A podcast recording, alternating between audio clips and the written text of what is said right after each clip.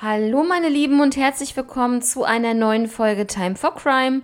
Schön, dass ihr wieder alle mit dabei seid. Vielleicht habt ihr das gemerkt, das Intro ist jetzt ein wenig kürzer. Ich habe da so ähm, ein paar Nachrichten bekommen und gehe natürlich gerne darauf ein.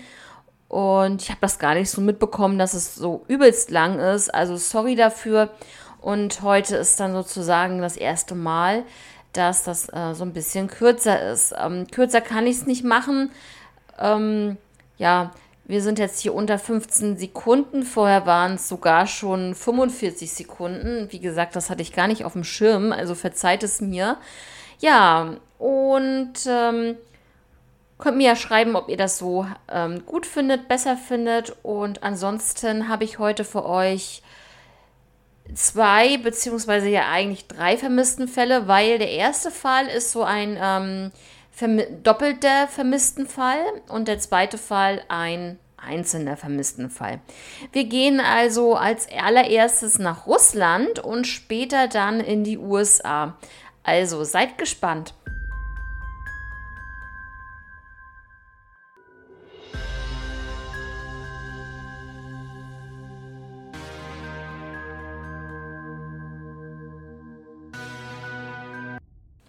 Ja, ihr Lieben, verzeiht es mir, wenn ich die Namen falsch aussprechen sollte, denn ja, Russisch ist natürlich nicht so meine Sprache. Und zwar geht es hier um die vermissten Fälle von Tatjana Leontjewna Ivanova und Nadeshda Anatoljewa Narevskaya. Ansonsten schreibe ich euch die Namen gerne nochmal unten rein. Aus dem Jahr 1993 war das. Einmal zu Tatjana. Tatjana wurde am 27. Februar 1975 geboren, war also 1993 17 Jahre alt und war aber schon verheiratet und zwar mit ihrem Mann Semyon. Sie war Schülerin des Konstantinowski Agricultural College und sie war, also dieses College war berühmt für Rechnungswesen, Controlling, Betriebswirtschaftslehre, Zootechnik, Tiermedizin und Organisation eines landwirtschaftlichen Betriebes. Und ja, Tatjana hatte eine gute Freundin, ich würde sagen sogar vielleicht ihre beste Freundin. Und ähm, da kommen wir nämlich gleich noch zu Nadeshda. Und beide Frauen machten sozusagen dieselbe Ausbildung und waren wirklich sehr eng befreundet. Ja, wie gesagt, Nadeshda wurde am 23. November 1974 geboren, war 18 Jahre alt und beide Freundinnen, kann man ja so sagen, verließen am 9. Januar 1993 ihre Wohnungen, und, um zum College zu fahren. An diesem Tag war ihr letzter Teil ihrer Prüfung. Und ähm, was halt daran sehr, sehr gut ist, ist, dass sie halt ja dort warten konnten, bis diese Prüfungsergebnisse ähm, ausgewertet wurden und dann haben sie das Prüfungsergebnis sogar an diesem Tag schon bekommen. Und beide hatten wirklich sehr gute Noten erhalten und natürlich bestanden. Und ähm, sie freuten sich halt wirklich riesig, ganz klar. Ich meine, wenn man da wirklich die ganze Zeit ackert und am Lernen ist und dann dafür dann mit so guten Noten be beschenkt wird, dann ähm, ja, freut man sich natürlich. Äh, und ja, die beiden wollten noch irgendwas zusammen unternehmen und ähm, sind dann unterwegs gewesen noch den Nachmittag, kamen aber nie wieder nach Hause zurück. Was halt in diesem Fall wirklich sehr komisch ist, ist, dass die vermissten Meldung bei, beider Mädchen sehr, sehr spät erfolgte. Und zwar ähm, von Tatjana die vermissten Meldung hatte dann ihr Mann eingereicht, aber erst am 23. Januar. Wohl bemerkt, Leute, am 9. Januar sind sie zur Schule gegangen. ja, und nicht mehr wiedergekommen. Rechnet euch das aus. Am 23. Januar kam die Vermisstenmeldung ihres Mannes und fast genau so lange hat die Mutter von Nadeshda gebraucht, um ihre Tochter als vermisst zu melden. Und zwar 19. Januar. Ja, also vier Tage kürzer, aber trotzdem, was ist das für eine Zeit? Also ich bitte dich oder ich bitte euch, ist doch wirklich sehr, sehr komisch, wenn meine Tochter, selbst wenn sie 17, 18 Jahre alt ist und sehr zuverlässig ist, wenn die äh, an dem Abend nicht mehr auftaucht und ich telefoniere überall rum, keiner weiß, wo sie ist, dann mache ich doch an demselben Abend noch eine Vermisstenmeldung. Also ich kann das nicht nachvollziehen, warum die Mutter jetzt zehn Tage gewartet hat. Das fand ich jetzt ähm, schon krass, ähm, weil man muss ja bedenken, man möchte ja das Kind finden und nicht einfach so die ganze Zeit, ja, sie taucht schon wieder auf und der nächsten Tag so, ja, heute taucht sie bestimmt irgendwie auf. Ähm, ich würde gerne wissen wollen, was sie gedacht hat, wo ihre Tochter denn hin ist. Ähm, weil die Mädels waren halt zuverlässig, sie hatten sich eine Zukunft vorgestellt, sonst wären sie nicht auf das College gegangen. Also bitte, ähm, ich finde das schon seltsam. Sicherlich brauchen wir hier ähm, den Eltern, dem Ehemann da keine Vorwürfe machen, aber jetzt ernsthaft, wenn man jetzt überlegt, es würde so, so viel schneller nach den Mädels gesucht werden, wenn die Polizei überhaupt irgendeine ja einen Anhaltspunkt gehabt hätte, dass die beiden überhaupt weg sind. Und natürlich wusste die Polizei das nicht, äh, bevor da keine Vermisstenmeldung eingeht. Äh, ja, natürlich ähm, logisch, ne? Also ja, fand ich schon ein bisschen eigenartig, weil, wie gesagt, das sind zehn Tage und länger, die die Polizei da ähm, hätte eigentlich suchen können, ne? In, der, in diesem Zeitraum. Ja, ähm, freiwilliges Verschwinden wurde hier zum Teil angegeben, aber es wurden keine persönlichen Gegenstände mitgenommen. Wie gesagt, sie sind ja auch zur Schule gegangen, haben natürlich alles das mitgehabt, was sie da brauchten, aber sie brauchten auch nicht viel, da sie ja an diesem Tag halt nur ihre Prüfung geschrieben haben, ja. Und sie hatten halt kein Geld dabei. Sie hatten natürlich auch keine andere Kleidung dabei, außer die, die sie anhatten. Und genau, ja, die Beziehung, also die Ehe zum Beispiel von ähm, Tatjana lief auch wirklich super. Da hat man auch gar nichts herausgefunden, dass da irgendwas, mm, dass der Ehemann damit was zu tun hat, falls da irgendwie irgendwas komisch lief. Und ähm, also das wurde komplett ausgeschlossen. Natürlich ist man dann auch ähm, auf Nummer sicher gegangen, beziehungsweise man hat dann natürlich gedacht, als zweite Theorie, ein Verbrechen ist hier passiert. Und das sind die zwei einzigen Theorien, die hier aufgekommen sind. Ja, ähm, sie waren feiern nach ihrer Prüfung, höchstwahrscheinlich, geht man davon aus.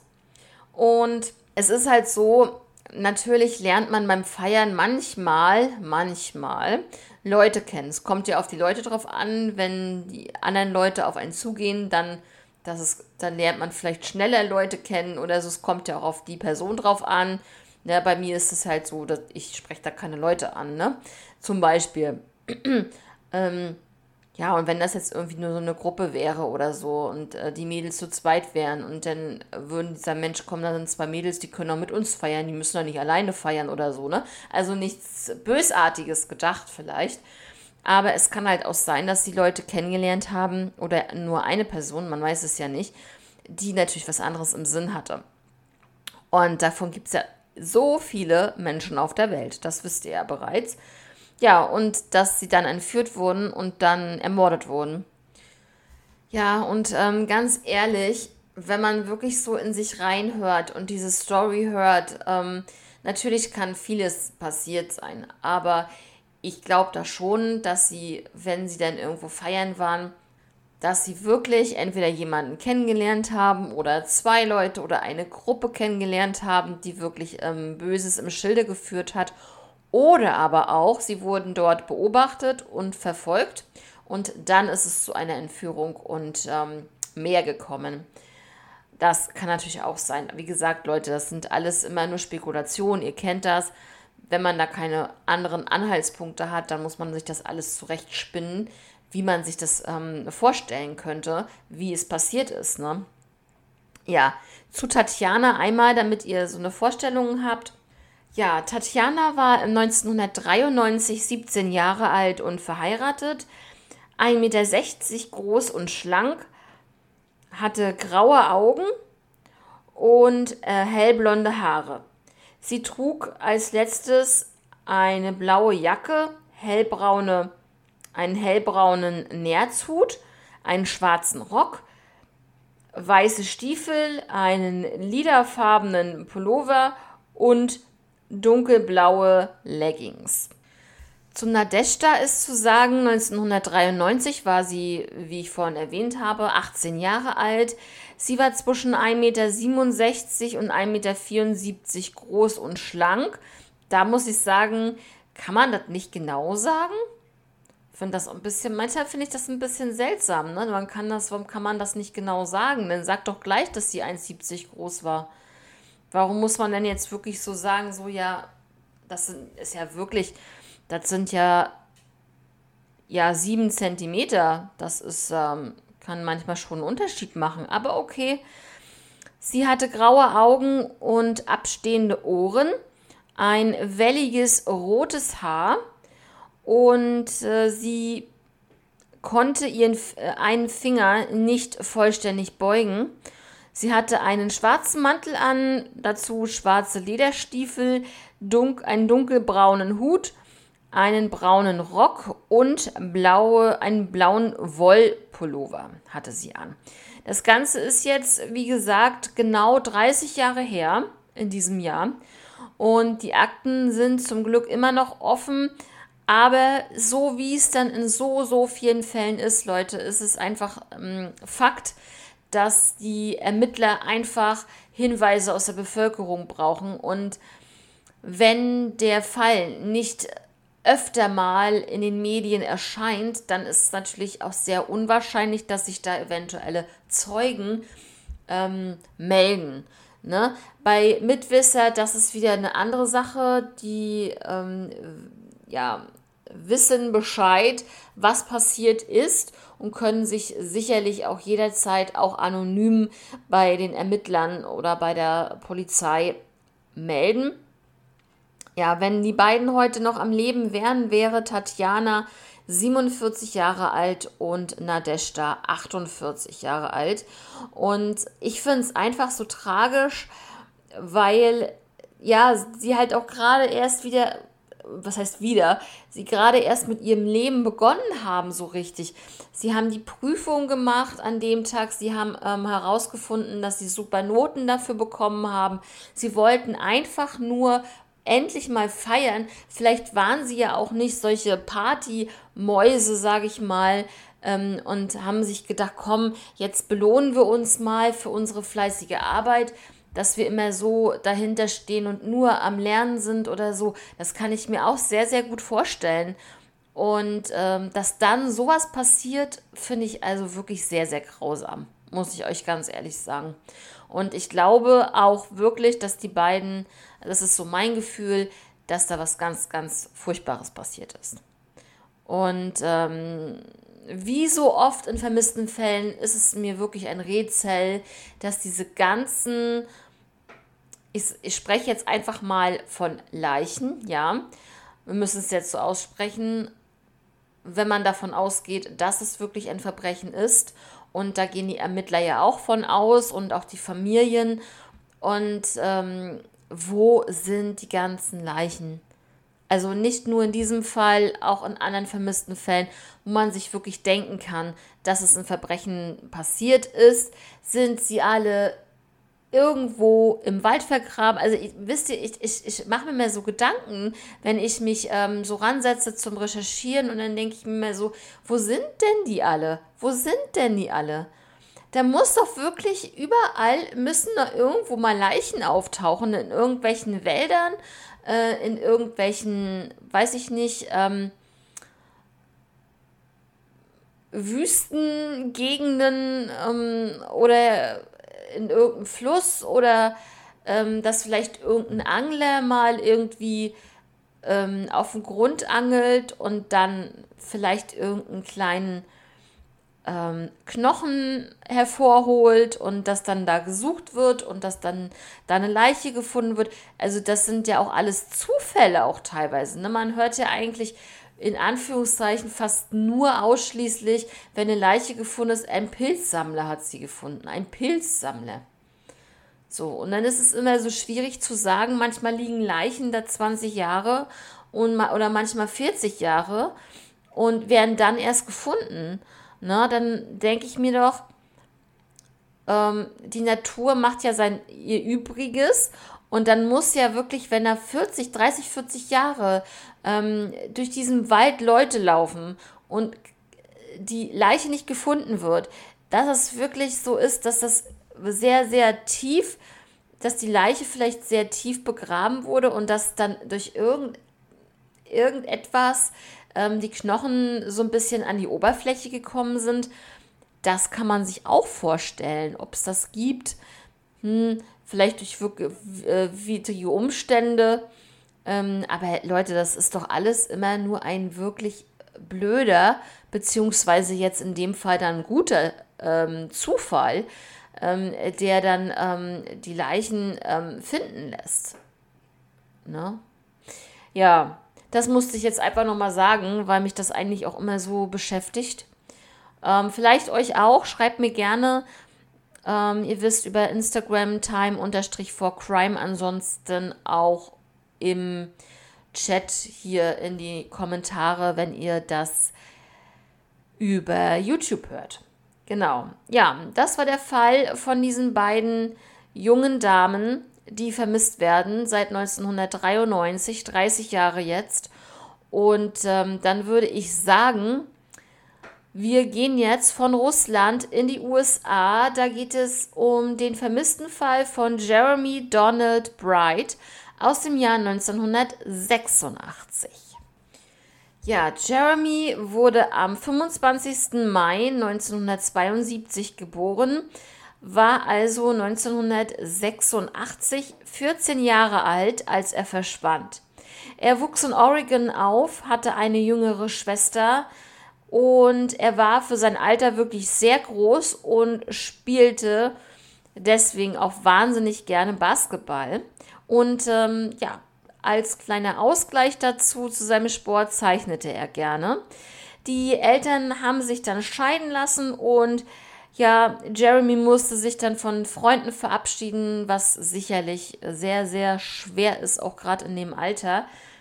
Und ähm, ja, was man ihm aber auch gesagt hat, ist, er kann in den Sommerferien mit seiner jüngeren Schwester zusammen ähm, ja, wieder dorthin reisen, um die Freunde alle zu besuchen und das für ein paar Tage.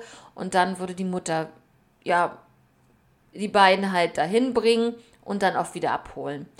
Ja, also es war der Sommer 1986. Jeremy fuhr, wie gesagt, mit seiner Schwester wieder zurück in den alten Ort, wo sie wohnten. Seine Mutter, wie ich schon gesagt habe, wollte sie dann halt ähm, in ein paar Tagen wieder abholen. Es war der 13. August 1986 und er besuchte seinen wirklich besten Freund. Also ich denke mal, er wird da wirklich ganz, ganz, ganz, ganz tolle Momente auch erlebt haben ähm, mit seinen Freunden. Um 16.45 Uhr an diesem Tag rief Jeremy dann seine Mutter an und da war eigentlich soweit alles in Ordnung. Viel, viel später, um 21.40 Uhr, ging äh, Jeremy in eine örtliche Taverne und man muss auch sagen, diese Taverne ist von seiner Oma gewesen. Und ähm, die Oma war auch da und der Stiefvater war da. Und genau, er hat dann von dem Stiefvater noch Geld bekommen. Ja, am nächsten Tag, den 14. August 1986, fuhren, äh, fuhren er und seine Schwester wieder zu dem Jahrmarkt. An dem vorherigen Tag waren sie auch schon mit den Freunden da. Um 14 Uhr trennte er sich von seiner Schwester und hat dann sozusagen einen Treffpunkt ausgemacht, eine Uhrzeit, wo sie sich dann wieder treffen würden.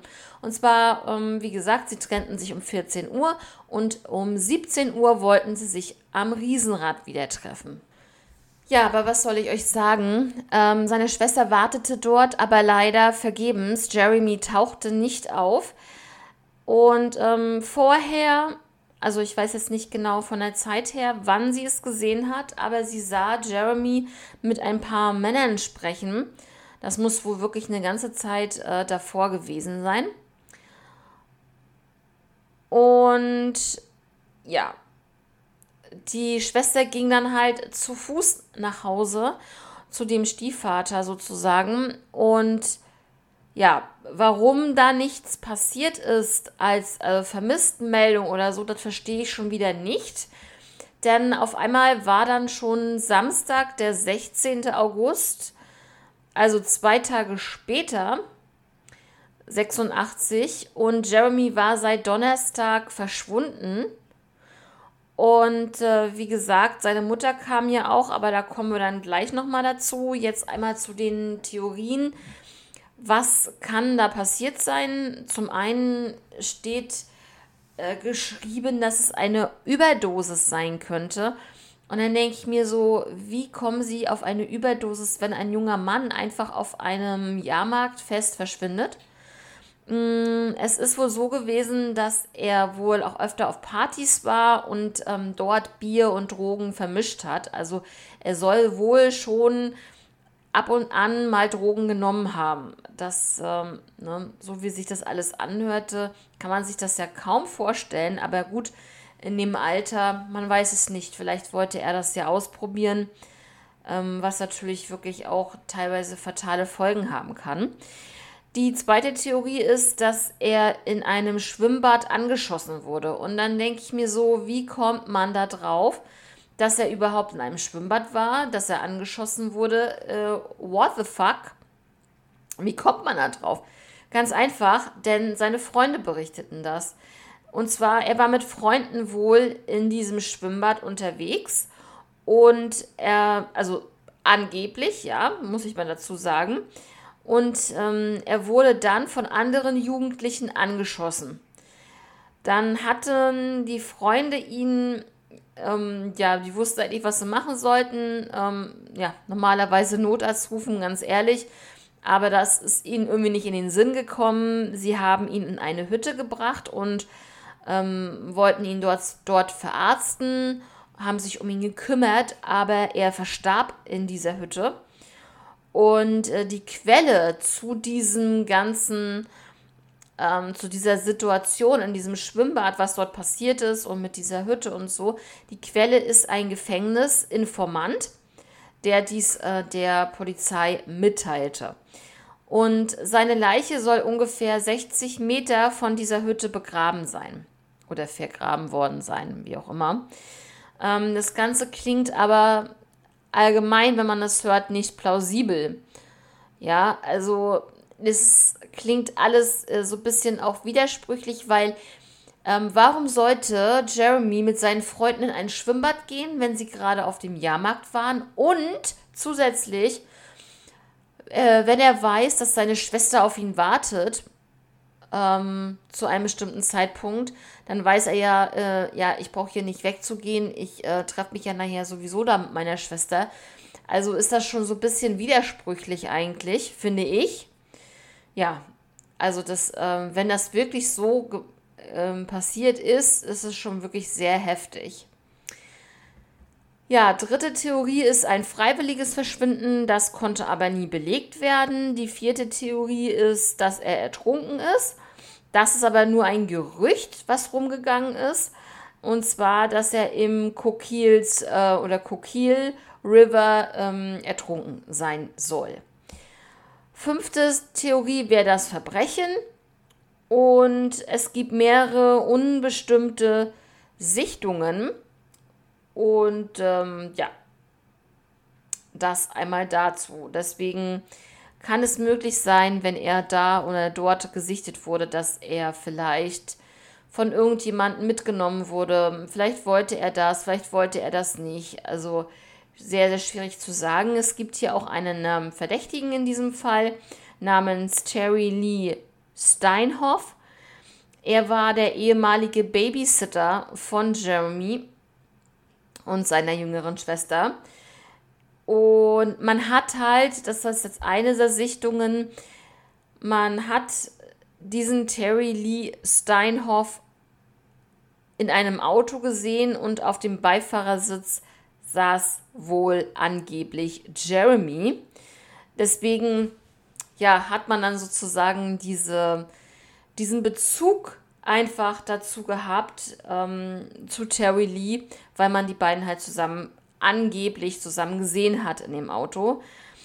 Er gestand einen Mord, also nicht diesen Mord, sage ich jetzt mal, wenn man das jetzt als Mord betrachten würde. Ähm, er gestand einen anderen Mord und hat dafür zehn Jahre Haft bekommen. Im Oktober 2007 starb er und dann hat er wohl oder übel, wenn er wirklich was damit zu tun haben sollte, ja, das alles mit in sein Grab genommen. Diese ganzen Informationen und alles das, was wohl wirklich passiert ist. Also es konnte man halt nicht, nicht mehr nachweisen. Und ähm, ich würde auch gerne mal wissen, ob diese Sichtung relativ kurz nachdem Jeremy verschwunden ist, kam und dass sie ihn deswegen als Verdächtigen hatten oder ob das erst später kam, diese Sichtung, dass sich da irgendeiner mal wieder dran erinnert hat, dass er das gesehen hat und dann erst später ähm, das der Polizei gemeldet hat und dann war vielleicht ähm, Terry Lee schon verstorben und man konnte vielleicht auch gar nicht mehr mit ihm darüber sprechen. Das kann ich mir auch vorstellen. Jetzt einmal zur Beschreibung von Jeremy. Wie gesagt, 1986 war er 14 Jahre alt, 1,80 Meter groß, ne? 140 Pfund schwer und sportlich. Er hat, trug ein rotes Tanktop und eine schwarze Windjacke, blaue Nylon-Shorts, ähm, schwarze Nike-Turnschuhe und äh, mit roten Schnürsenkeln. Er hatte grüne Augen und braune Haare. Sein linker Zeigefinger war zu dem Zeitpunkt, als er verschwand, gebrochen. Er hatte unter anderem auch Narben an Stirn und Nase und er hatte ein Muttermal am Kinn. Ja, 2011 hat dann eine Gedenkzeremonie für ihn stattgefunden, weil man ja wirklich dachte, ja, so wie es aussieht, wird er nicht mehr gefunden und ist da wirklich ähm, ermordet worden. Ähm, da geht man halt davon aus. Es wurde aber trotzdem von den Ermittlern ein Alterungsverlaufsbild ähm, hergestellt, um zu zeigen, natürlich, wie sieht er in den späteren Jahren aus. Wie gesagt, 36 Jahre beziehungsweise sogar 37 Jahre ist das Ganze jetzt schon her. Und äh, wenn er wirklich leben sollte, heute noch, wäre Jeremy 49 Jahre alt. Ja, Leute, das ähm, ist auch schon alles zu diesem Fall von Jeremy.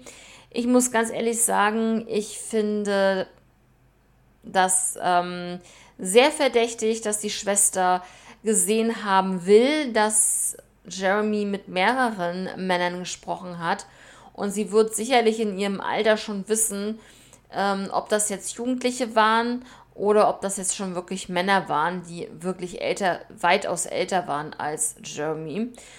Und warum sollten ihn Männer anhalten und mit ihm sprechen, wenn die nicht irgendwas vorhaben? Also das, so ist mir das. Also vielleicht ähm, haben sie ihm aber auch irgendwie Drogen angeboten. Ähm, ja, oder wollten ihn irgendwie, haben gesagt, vielleicht irgendwie, ja, komm hier, chill mit uns, äh, wir gehen da und dahin und dann können wir da eine rauchen oder ähnliches. Also das ähm, finde ich wirklich eine sehr interessante Beobachtung.